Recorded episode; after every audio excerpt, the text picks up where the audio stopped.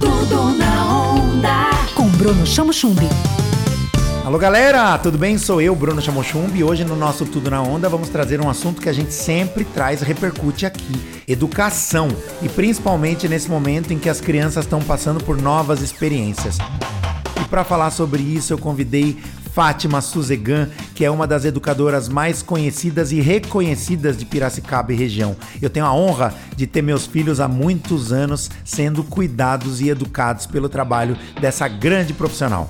Fátima, seja bem-vinda ao Tudo na Onda e nós queremos começar, claro, falando um pouco do seu trabalho, da sua trajetória como educadora e como é que você enxerga os novos paradigmas da educação neste momento que vivemos. Olá, Bruno. De coração, agradeço muito né, a oportunidade de estar aqui falando um pouquinho do meu trabalho e do trabalho que a gente realiza aqui no Colégio Atlântico, né, Bruno? Hoje nós temos aí, tivemos aí esses dois últimos anos aí de muito desafio por conta da pandemia, tivemos que enfrentar o desafio da tecnologia, de novas práticas pedagógicas e acho que nós saímos bem. Graças a Deus aqui no colégio a gente sempre teve a, a possibilidade de equipamentos, de treinamento, de equipe de professores bastante conceituado.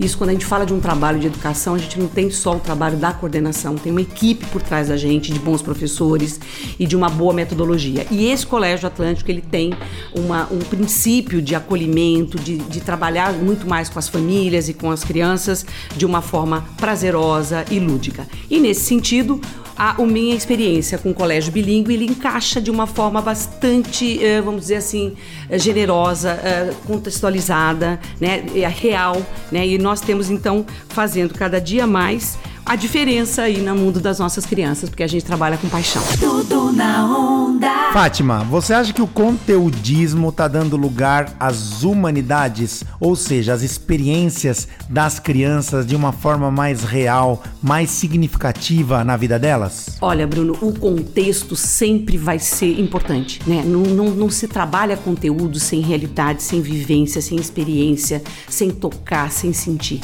A nossa faixa etária que a gente cuida aqui da educação infantil até o fundamental, é uma faixa etária que precisa disso, né? Precisa de um trabalho, precisa de um professor, precisa de dinâmicas, né? Então nós aqui no colégio temos no nosso carro-chefe aí do ensino bilíngue que ele utiliza muito a questão do espaço, da questão da sustentabilidade, aulas fora da sala de aula. E agora com a questão da pandemia a gente teve que se reinventar. Usamos mais tecnologia, usamos plataforma, mas isso não substitui a, o presencial, não substitui o contato com a terra, não substitui o contato com o, o brincar, com o lúdico, com os nossos parques, com os nossos espaços aqui.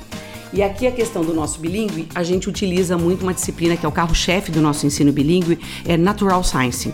Essa, essa disciplina, ela trabalha com horta, ela trabalha com canteiros, ela trabalha com uh, experimentação, sentir o aroma das coisas, e isso tudo, evidentemente, imerso no segundo idioma. A gente procura fazer o máximo que a gente pode para que as crianças ouçam, tenham uma escuta e literatura uh, sobre a segunda língua, que é o nosso inglês aqui. Tudo na onda. Tudo na onda.